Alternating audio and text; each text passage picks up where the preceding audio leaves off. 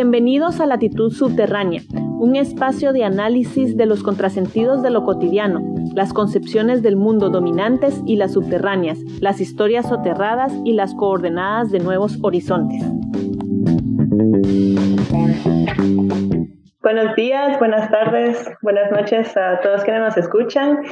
Mi nombre es Elisa y aquí estoy junto a Gerardo, José y Vicky una vez más en este podcast Latitud Subterránea, un episodio más. Gracias por escucharnos. Pues el día de hoy vamos a, a conversar un poco sobre las nuevas formas en las que el pensamiento crítico las, se, está, se, se ve controlado. No es, no es eh, para nadie nuevo que el control social es eh, latente desde los estados, desde el capital, pero cuando van surgiendo nuevas formas de producción del conocimiento, de, de organización, nuevas tecnologías, pues también el, las formas de control social van cambiando y muchas veces lo que hacen es eh, volverse aún más grandes y más, más severas. ¿no? Recién eh, leíamos un artículo sobre cómo algunos gobiernos están invirtiendo mucho dinero en compañías específicas eh, para obtener información de,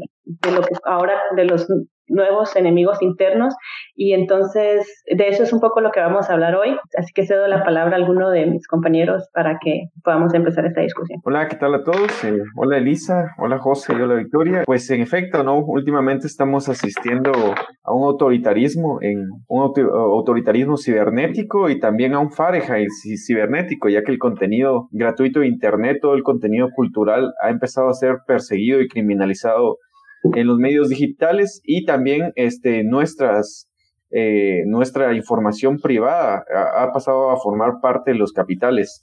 En el siglo XX, la información quizás más valiosa para las agencias de inteligencia era los análisis psicológicos, los experimentos psicológicos y el control de masas. Hoy en día, lo más valioso para, para los gobiernos es, eh, es la inteligencia cibernética.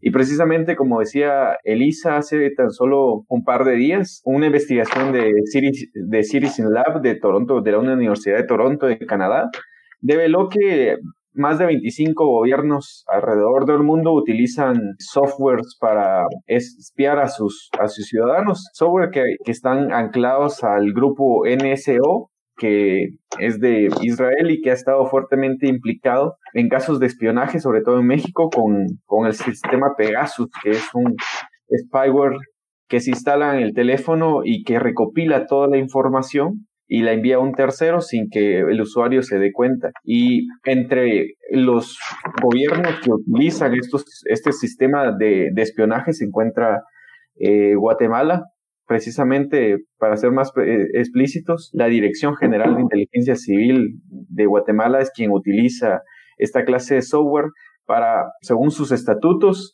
espiar eh, o de alguna forma combatir el crimen organizado y la delincuencia común, así como toda actividad que atente contra la propiedad privada y contra el orden establecido, según rezan sus estatutos.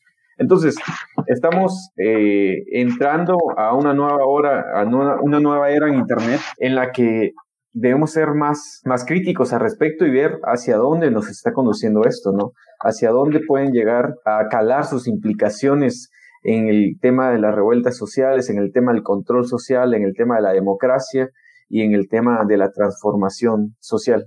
A mí me llamaba mucho la atención que en realidad pues el lucro de datos privados no es algo nuevo, ¿verdad? Lo hacen las tarjetas eh, de los bancos, o sea, lo hace cualquier producto que uno consuma, cualquier lugar donde uno escriba su correo electrónico, pues es, de repente a uno le empiezan a llegar y a llamar de lugares a los que nunca se ha suscrito. O sea, eso no, pues para nada es nuevo. E incluso, por ejemplo, en, en Guatemala hay empresas en donde eh, recaudan información sobre eh, laboral, los récords laborales y de, y, o por ejemplo, de crédito de mucha gente y que aunque es ilegal, eso ha servido a muchas empresas después para, para saber si una persona puede, eh, por ejemplo, adquirir un trabajo o no, ¿verdad? Pero a mí lo que me llamaba la atención es saber específica, eh, que, precisamente surjan eh, datos específicos de cuánto, el, de que efectivamente el gobierno eh, invierte dinero en algo que no es únicamente para el consumo, para, para la forma de desarrollo del capital,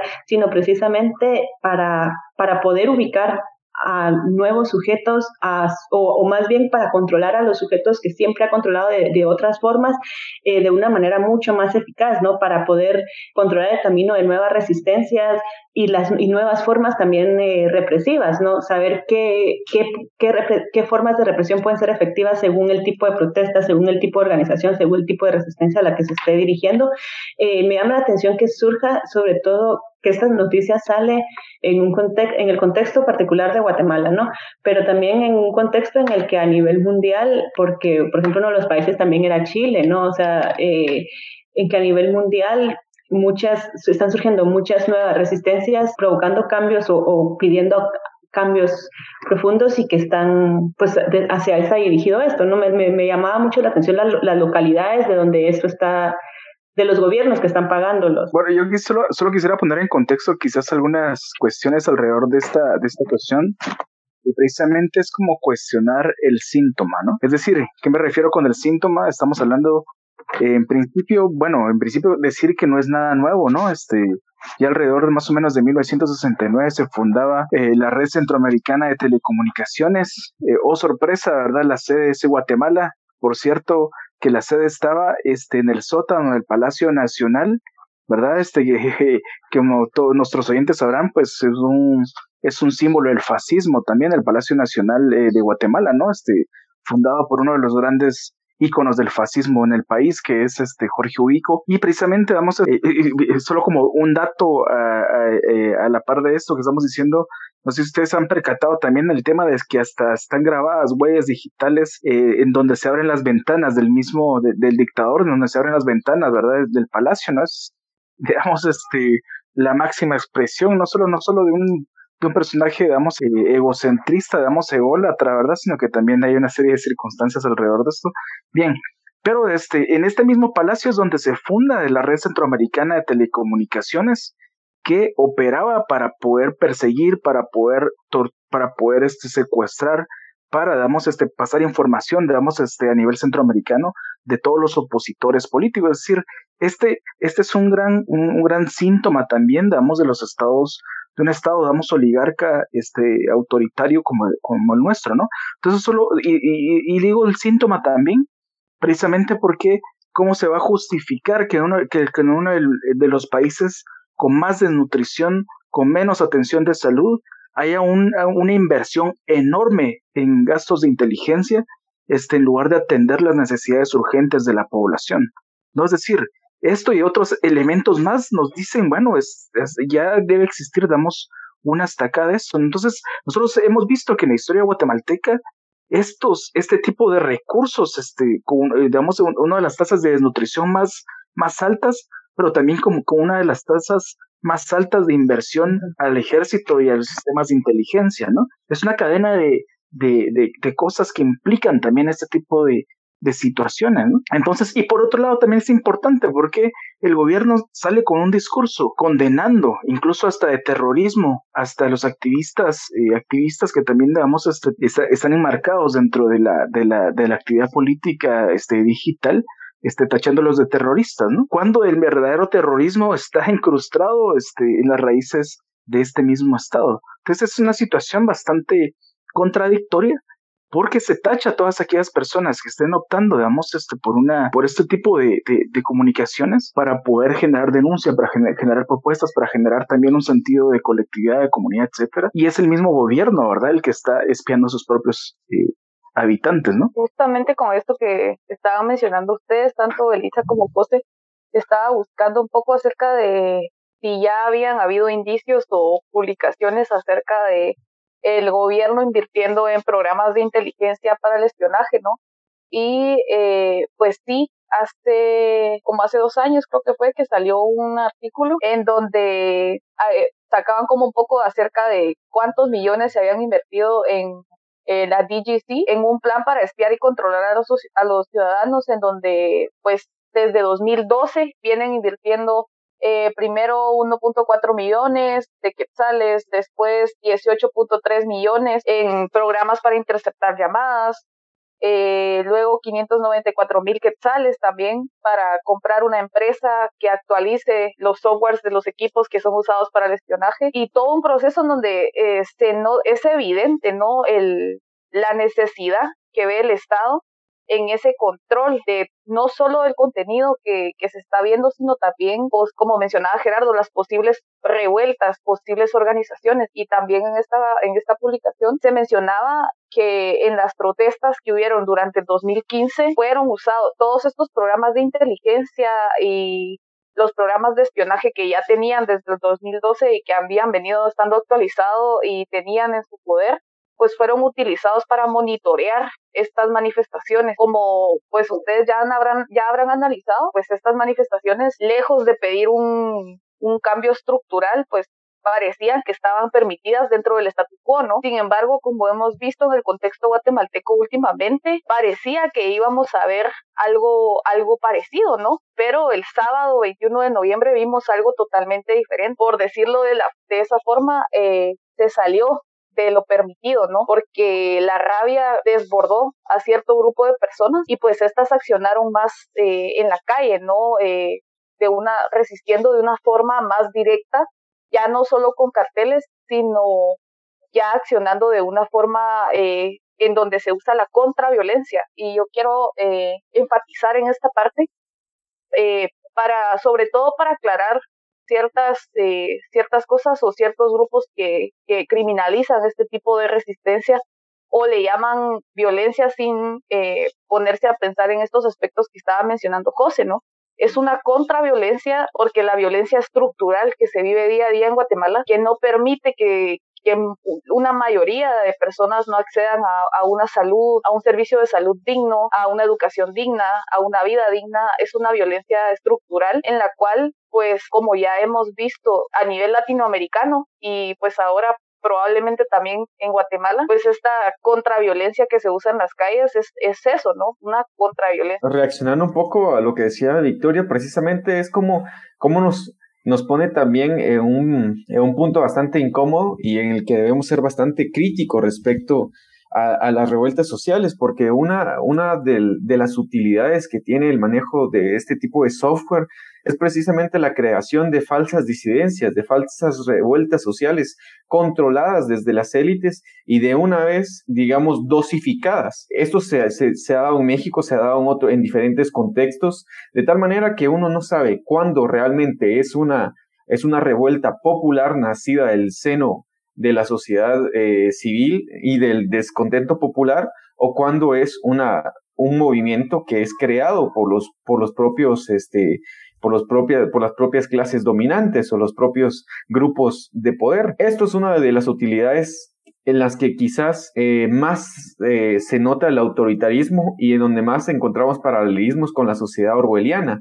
Algunos decían que esto viene a ser algo muy parecido al panopticón de Foucault. Yo creo que la analogía con el panopticón mm, es errónea, porque la idea del panopticón de Foucault se basa en que todos nos vigilamos y castigamos a la misma vez. Es decir, hay una red de disciplinamiento que nos hace eh, controlarnos, distribuir el poder de manera que cada uno de nosotros somos lo que hacemos que el statu quo siga como está. Pero la idea del gran hermano, eh, la idea de un poder unitario y centralizado, es más aplicable a este contexto, porque son un, un, reducido grupo de personas quien está controlando las decisiones de las masas, quien está dosificando las revueltas sociales y quienes están también, de alguna forma, impidiendo que puedan haber cambios transgresores, que puedan haber reacciones contestatarias que transgredan la autoridad. Y eso es lo realmente peligroso para mí en ese tipo de software y en la época digital en la que estamos. Yo creo que esta, este manejo de información, eh, como lo estamos viendo, creo que ejemplifica muy bien cómo el terror, el terror de Estado se mueve siempre entre lo legal, entre lo legal y lo ilegal, ¿no?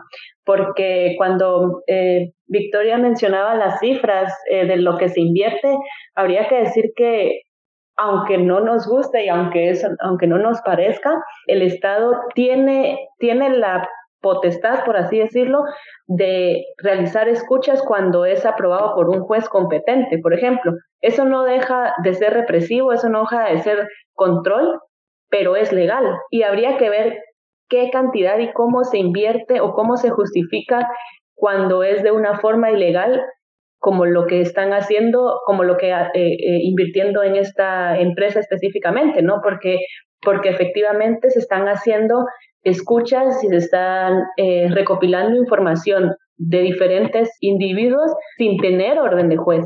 Y eso es ilegal, pero también sigue siendo control y sigue siendo terror, aunque sea legal e ilegal. Entonces, creo que es una buena forma de entender cómo el, el control se mueve y el terror puede trascender esos dos espacios, sobre todo y sobre todo en un gobierno autoritario como el que como el que tenemos ahora, ¿no? Evidentemente lo que ustedes están hablando, bueno, es solo quisiera hacer dos, dos pequeñas este, comentarios, dos quizás, no sé, que me parece fundamentales hacer. Primero, precisamente, como decía Elisa, bueno, el mundo, por ejemplo, de lo, de lo legal, digamos, este, de lo reglamentado, habría que irlo, quitarle esta, quitándole esta capa de pureza, ¿no? Particularmente porque lo legal, como nosotros sabremos, este, nosotros, el pueblo en general, no tenemos eh, verdaderos representantes en el sistema legislativo, ¿no? Este, en el Congreso. Nosotros sabemos que precisamente, pues esto, primero es, es cooptado, está, está siendo, está siendo cooptado desde hace muchos, este, muchas décadas este, por la oligarquía de nuestro país. Damos una oligarquía tan fuerte que se ha hecho, damos una oligarquía que fluctúa entre la, oligarquía, este, los intereses militares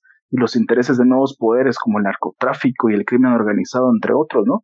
Esta es la realidad del Congreso. Precisamente, damos este, si, este, si este aparato es el encargado también de generar las leyes del país, pues van a ser las leyes alrededor del beneficio de estos grupos y los que representan, digamos, este, los intereses económicos de quienes están este, en el sistema legislativo, ¿no? Entonces, por eso digo, bueno, este, habría también que hacer, quitarle esta capa de pureza al tipo de leyes, ¿no? Este, que las leyes se están haciendo en este sentido para reprimir al pueblo, para este, garantizar ciclos de acumulación de riqueza para estos grupos, para, digamos, este, este, los negocios personales y particulares de las personas que están en el sistema legislativo, ¿no? Para garantizar la propiedad privada, para garantizar también la corrupción este, entre otras cuestiones. Entonces, es decir, este, precisamente por eso se este, aplican también leyes este, represivas, se ponen también este, actores represivos este, en los mandos de gobierno de, la, y de las instituciones de gobierno, etcétera, ¿no? Entonces, este, quizás entenderlo en ese sentido, y en ese sentido también comparto bastante la, la idea de,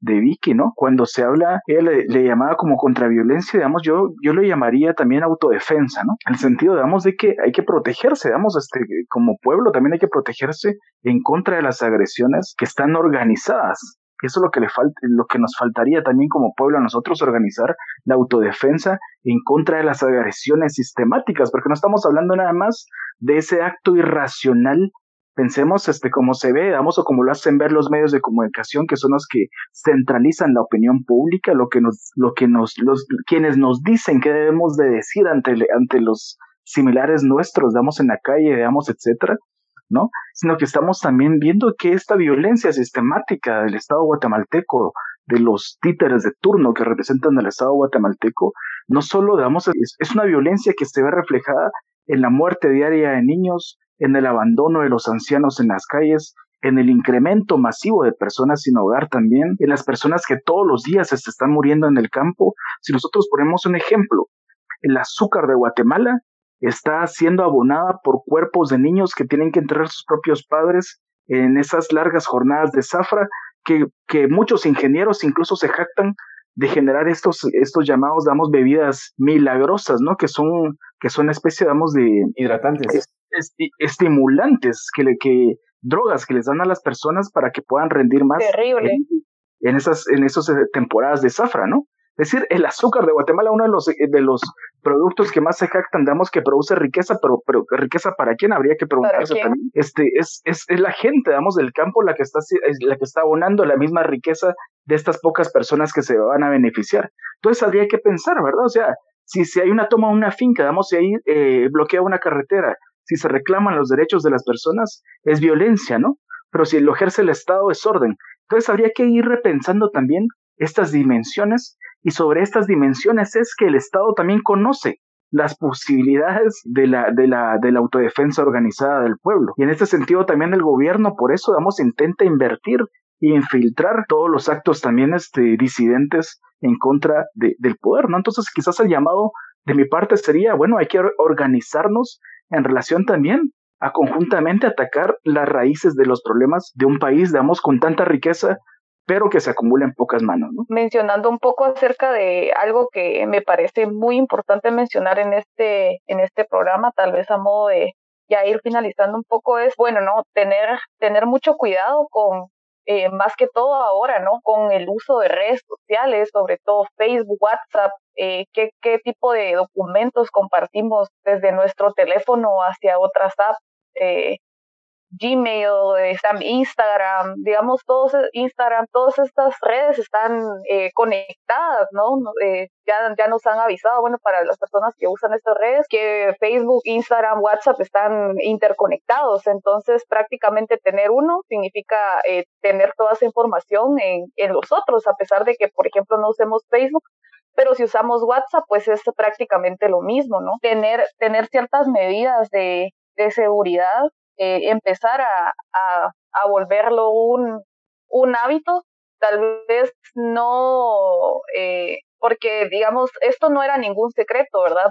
La mayoría pues ya sabíamos hasta cierto punto que, que estas empresas facilitan el espionaje porque eso es prácticamente lo que sucede pero sí tomar en cuenta que se pueden, digamos, se pueden hacer alternativas. Lo único que sí me parece bastante trágico y muy triste es como mencionaba Gerardo eh, en una plática que teníamos de que prácticamente tener un móvil, tener un teléfono ya es estar siendo vigilados, aunque no tengamos ninguna de estas apps, pero si tenemos precauciones, usamos Signal o usamos eh, Telegram o Wire, pues Ah, ya tenemos un móvil y ya está ahí ese, ese teléfono celular que está anclado. Por cierto, a algunos de los dos grandes monopolios de telefonía en donde no hay opción, en Guatemala o eres de uno o eres de otro, no hay otra opción. Eh, y que es prácticamente claro que los dos facilitarían en cualquier momento cualquier acceso a alguna llamada o algún tipo de registro. Al momento de comprar un chip lo primero que piden es un DPI. Entonces, al momento de rastrear eso, pues creo que si se va a tomar, si se va a empezar a organizar, si se va a, estar, eh, como decía José, eh, tomar, tomar las precauciones necesarias para no, no facilitar el rastreo, porque de que hay rastreo hay, pero al menos no tenerlo tan, tan obvio o tan fácil, ¿no? Yo quiero decir algo puramente anecdótico, solo porque de verdad ahora me recordé, como dice Vicky, es que ahora no importa que no usemos las redes sociales, de cualquier forma nos escuchen, ¿no? Y tal vez eh, uno creerá a veces que, bueno, si no esté conectada al Internet, tal vez algo, no es algo tan severo, bueno, uno, uno pensará, bueno, yo no, no soy, no, no puedo ser un foco de control, ¿verdad? Porque eh, uno pensaría que el control va ubicado, eh, va dirigido a puntos muy específicos, que seguramente debe ser así con mucha más potencia, pero yo estaba recordando ahora una vez que yo llamé a Guatemala, como ustedes saben, pues yo no, no estoy en Guatemala ahora, pero llamé a mi hermana y, estábamos conversando, ¿no? Y la llamé por teléfono, ni siquiera la llamé por WhatsApp ni ninguna red social, la llamé por una llamada normal y de repente ya no oía a mi hermana y bueno, yo dije, ¿qué pasó? ¿No? Y lo que empecé a escuchar fue toda nuestra llamada, la de ella, una repetición de la llamada de mi voz con la voz de mi hermana, o sea, y a mí lo que yo dije, la respuesta de mi hermana, lo que yo dije, la respuesta de mi hermana, y así completita de los, más o menos, o sea, yo me quedé escuchándola completa a ver hasta dónde había llegado y hasta los, más o menos llevábamos como 15 minutos hablando y paró justo donde yo dejé de escuchar la conversación con mi hermana, ¿no? Entonces, pues efectivamente nos, nos escuchan, nos graban, porque yo dije, o sea, porque a cuenta de que yo estoy oyendo una reproducción de la llamada que estoy teniendo con mi hermana, ¿no? Eh, o sea, eso no, no es normal, ¿no? Entonces, no sé, tal vez eh, incluso habrá que, que volver a, a, las viejas formas, ¿no? Al, a las viejas formas de encontrarnos, lo que hemos hablado también en otros, en otros programas, de cómo al final también las redes o los, o, sí, las redes eh, pues estas virtuales en vez de acercarnos muchas veces también nos alejan. Y cómo valdría la pena pues volver a, a otras formas de organización que vayan mucho más allá de lo que permiten las redes sociales y que, y que al final también permitan mucha más eh, comunicación, mucha más conexión, eh, mucha más eh, pues, identificación con, un, con una causa, con un proceso. Pues ya para terminar y relacionándolo con lo que decían mis compañeros, yo creo que esto, esta noticia de que estamos siendo espiados los ciudadanos guatemaltecos no debe ser un obstáculo para la organización, sino debe ser un motivo más para organizarnos, para sacudirnos el yugo de esta sociedad autoritaria, de estos gobiernos autoritarios tan anclados a los intereses de la oligarquía y al capital transnacional, debe ser precisamente eso, un aliciente para que podamos organizarnos y crear conjuntamente un horizonte de lucha, un horizonte de lucha que se vaya tejiendo colectivamente y que vaya a poder superar estos obstáculos que tenemos. Y también debe ser un motivo para idear, como decía Elisa, nuevas maneras de organizarnos, dejar un poco los móviles o inventar códigos también para comunicarnos a través de los móviles, códigos que solo nosotros podamos entender, para de alguna forma evitar y luchar también contra esta violencia ya no estructural, sino violencia sistémica, porque es una violencia que es innata al capitalismo, es una violencia que no va a poder mermar, que ni un capitalismo con rostro humano va a poder quitar, es una violencia que es pues precisamente eso, es inmanente a las relaciones de producción capitalistas y que no vamos a poder sacarnos eh, de encima sin abolir la sociedad basada en el valor. Nosotros eh, concluimos el, el, programa hasta acá, no sin antes eh, hacerles una invitación para el siguiente programa que vamos a estar hablando sobre seguridad informática y formas alternativas para estar en la red y también para organizarnos por medio de la vía virtual. Les agradecemos mucho que hayan llegado hasta acá y esperamos eh, su presencia en el siguiente programa. Hasta luego.